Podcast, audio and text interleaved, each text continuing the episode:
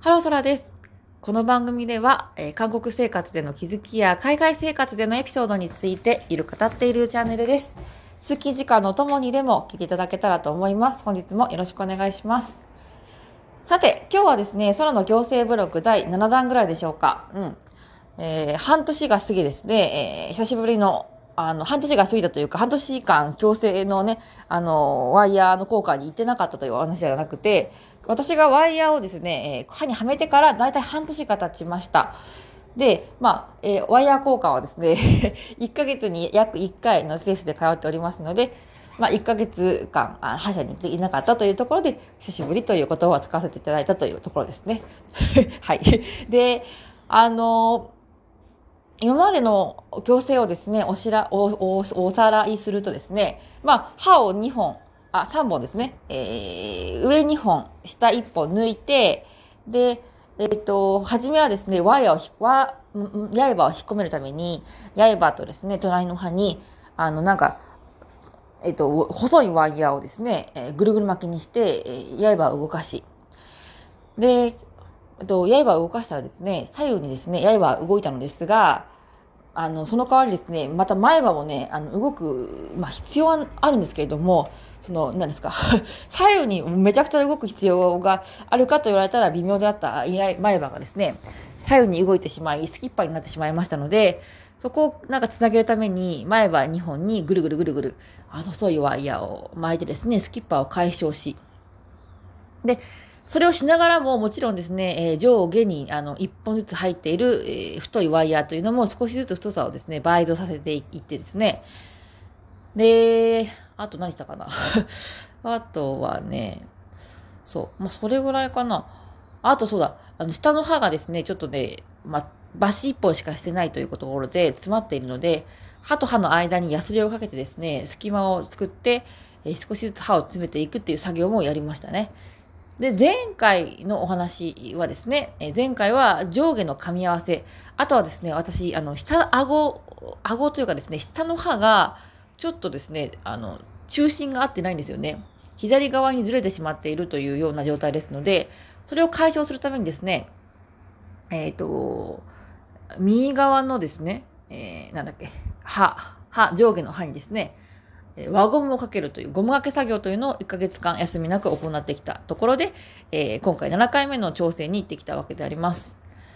今回はですね、本当は一番の奥歯、うん、私ですね、実はあの全ての歯に矯正のワイヤーが入っているわけではなくて、基本的にね、一番奥の歯にはあのついてないんです、何も。うん、なんですけれども、ちょっともうちょっと整えたいというところで、一番奥の歯にワイヤーをつけるかというお話だったのですが、ちょっとあの、いろいろね、検査をしてもらって、えー話は変わりですね、先にもう、あの、抜歯した歯をですね、抜歯した部分、あの、歯の隙間の部分ですね、歯がない部分をちょっと埋めてからやった方が早いんじゃないかというところで、えー早く先にですね、抜歯した部分を埋めちゃおうっていうところで、あ今回はですね、実際には、あの、前の方の歯、前の方の歯に、通常のワイヤープラスですね、なんか細いワイヤーをぐるぐる巻きにしてですね、ちょっとワイヤー補強みたいなものをして、おそらくマルチループライワイヤーみたいなのありますよね。なんかそのワイヤーのなぐるぐる巻く力をこう使ってちょっと圧をかけるみたいなのがあるんですけども、それのなんか簡易版みたいな やつだと思うんですよね。普通に細かい、あの、細いわ、太いワイヤーの上から、上からというかですね、まあ、に沿って、こう、細かいワイヤーをぐるぐるしてですね、まあ、あの、装着する。まあ、今、ワイヤーが多分2本噛んでるような状態でしょうかね。うん。で、プラス、えっとね、右側の刃を多分、こう、刃じゃない、刃の隣ですね、の刃を抜歯したんですけれども、そこをこう、詰めるために、なんかね、あの、透明なゴム、ゴムみたいな ものをくっつける。うん。パワーチェーンみたいなもんでしょうかね。ちょっと私結構最近強制ブログとか読んでるので、専門器具の名前とかもね、頭に入ってきているわけではありますが、多分パワーチェーンみたいなものをくっつけているだけ、えーいるわけですね。はい。で、実際に今回はですね、あれですね、あの、新しいあのワイヤーというか、歯にポッチはつけなかったので、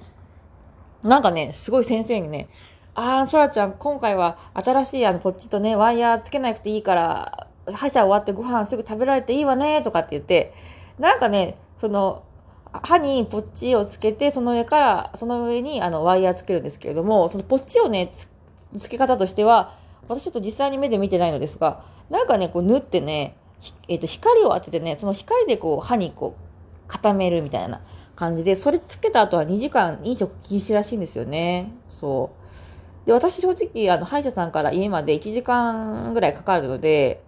そっか。でも、いつも本当はですね、これ歯医者さんに行ったら怒られてしまいますが、1時間ぐらいでご飯食べてしまっていたんですけれども、なんかね、結構ね、いやもう2時間経たないとご飯食べられないから、今回は良かったわね、とかっていう感じですごい言われてね、本当に多分2時間、あの、経たないと食べちゃダメなものなんだなっていうの、なんか、本当は食べてる、食べてたんでしょ？みたいなね、ちょっとね、バレてるのかなって思うくらい結構なんか、詰められたというかですね、今回はいいわね、いいわねって言われたから、なんかちょっとドキッとしたんですよね。はい。で、あの、そうね。で、今回ちょっと恐ろしいことを言われましてですね、私結構やっぱり下の歯が本当に左側にすごいずれているというところで、こえっと、今回ですね、えっと、あ前回1ヶ月ですね。うん。ずっとこう上下にゴム掛けしていたんですけれども、それがもう、もう1ヶ月やって、ちょっとあんまりうまくいかなかったら、あれですね、アンカースクリューっていうものですね。専門用語。あの、私が強制ブログで学んだ、おそらく合ってるだろう専門用語であれば、アンカースクリューというもので、韓国語でもスクリューと言っておりましたから、おそらく合ってるものと思います。あの、歯肉、歯肉ですね。歯肉にボルトみたいなのを打ち込んで、そこにゴムを、そこにゴムをかけて、歯とつないで、えー、あれですね、力をかけて、ちょっと噛み合わせを直すというもの。をやらなきゃダメかなって言われたんですけど、歯がどうですか？私ちょっと韓国語で言われたんですけれども、インモメナサルって言われて、インモンっていうのは、あの、死肉ですね。ナサっていうのが、えー、なんだか、ナサっていうのはね、ポルトというか、釘みたいなものですね。死肉に釘って言われたら怖いじゃないですか どういうものかもう私は、あの、強制ブログなどを拝見させていただいて、理解していたので、痛いものではないということは、あの、把握しておりますし、先生もですね、麻酔を弱く打ったら、なんかちょっと感じがあるな、なかなんかそう、打ってる感じがあるな、今なんか、あの、死肉になんか釘打ってる感じがあるなっていう感じがするくらいで、麻酔をね、あの、バシの時ぐらいまで強く入れれば、もう全然痛みも何にも感じないですよっていうふうに言われたんですよね。でも怖いですよね。そう。なので、ちょっと、また1ヶ月、えー、入れてですね、ちょっとあまりうまくいかなかった。噛み合わせがうまくいかなかったら、もしかしたら死肉に釘を打つかもしれないっていうような、あの、ご、ご達しを受けたっていうところですね。はい。で、今回のですね、調整をして、今歯が痛いかどうかっていうところなんですけれども、うん、痛みはね、ほぼほぼゼロなんですよね。うん、ゼロ。前歯は私結構ですね、あの、粒が大きいんですよね。だからね、あんまり下の歯はたまにちょっとね、あの、あんまり、下の歯のワイヤーをなんかすごい動かしたりとかした時は若干ね、痛いかなって思った時もあったんですけど、上の歯はね、一粒一粒が大きいからか、あんまりね、別に、あんまりというか、ほぼほぼ、全くの無痛って言われたら、うん、嘘ですけど、うん、たまに押したら、うん、痛いかな痛くないかなうん、ぐらいな感じで、本当にね、無痛なんですよね。だから、私も強制ブログとかも狂ったように見てるんですけれども、なんかもう、ワイヤー交換をした後はパンしか食べられ、パンが食べられないとか、お粥ばっかり食べてるとかっていうブログを見るとですね、なんか私合ってるのかなこの矯正方法でっていう、心配になるほど痛みがないので、うん、ちょっとこれは完成、あと半年か、え半年半、半年、1ヶ月、1年後ぐらいですね。え歯が完成して、まあ、綺麗に治ってればいいんですけれども、なんか治るのかなってちょっと心配になっちゃってね、実際に歯は動いていて、もう刃は跡形もなくですね、引っ込んでしまったので、全くね、とんでもないことをやってるってわけではないと思うんですけれども、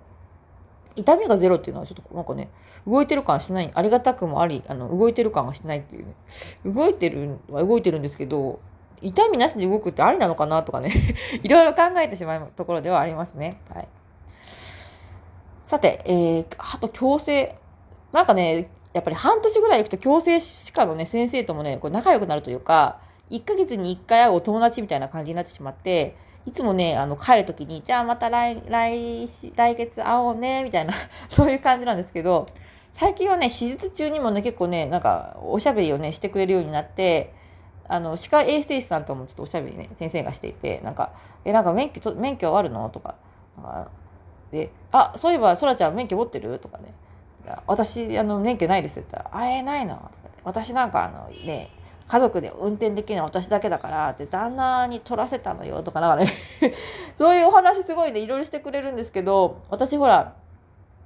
歯をいじられてるからああはあ、はあ、はあ、まあ、ね、から感じでしか喋れないので。なんか、手術中のね、お客さんに喋るってどうなのかなって、患者さんに喋るってどうなのかなって思うんですけれども、毎回ね、リラックスして楽しく会話せていただいておりまして、私はとても気に入っておりますので、ちょっとね、わかんない。ちゃんとこう、全部、えー、強制終えてですね、この歯医者さんはいけるっていうね、